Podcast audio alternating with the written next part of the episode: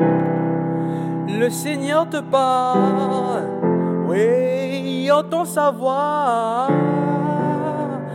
à travers la parole de ça.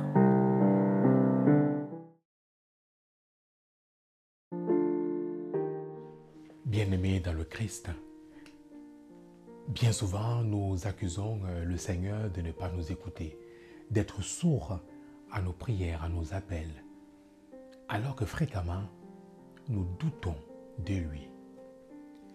Dans l'évangile de ce jour, nous avons le cas de figures et des aveugles qui crient vers le Seigneur. Mais lui, il leur pose une question.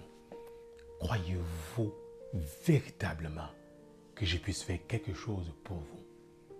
Bien-aimés dans le Seigneur, si nous étions capables de répondre personnellement et individuellement à cette question avant de faire notre demande au Seigneur, que ce soit pour nous ou pour les autres ou pour notre communauté, les choses ne seraient pas pareilles. Cela m'engage. Ma demande est proportionnelle à mon acte de foi. Oui, bien-aimé dans le Christ, nous nous plaignons constamment que les gens ne viennent plus à l'église. Nous nous plaignons que nos sociétés ne sont plus chrétiennes. Mais croyons-nous véritablement que le Seigneur peut faire quelque chose pour notre société?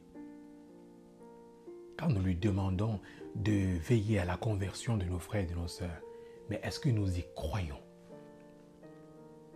Nous y croyons vraiment?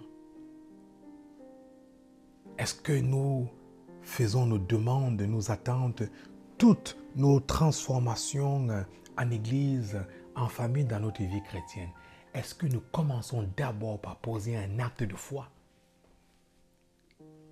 Avons-nous la ferme conviction? Croyons-nous vraiment au Seigneur? Car si nous croyons au Seigneur, tout ce que nous lui demandons, nous l'avons déjà reçu. Mais c'est lié à la foi. Ce n'est pas magique. Amen.